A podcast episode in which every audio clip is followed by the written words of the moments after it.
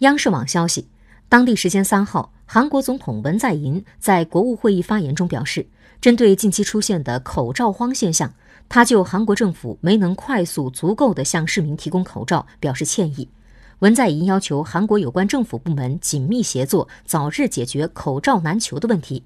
另外，文在寅在当天的会议中还强调，现在韩国全国进入了同传染病的战争阶段，各级政府应认识到问题的严重性，所有政府机构要启动二十四小时应急体制，以共同应对新型冠状病毒疫情。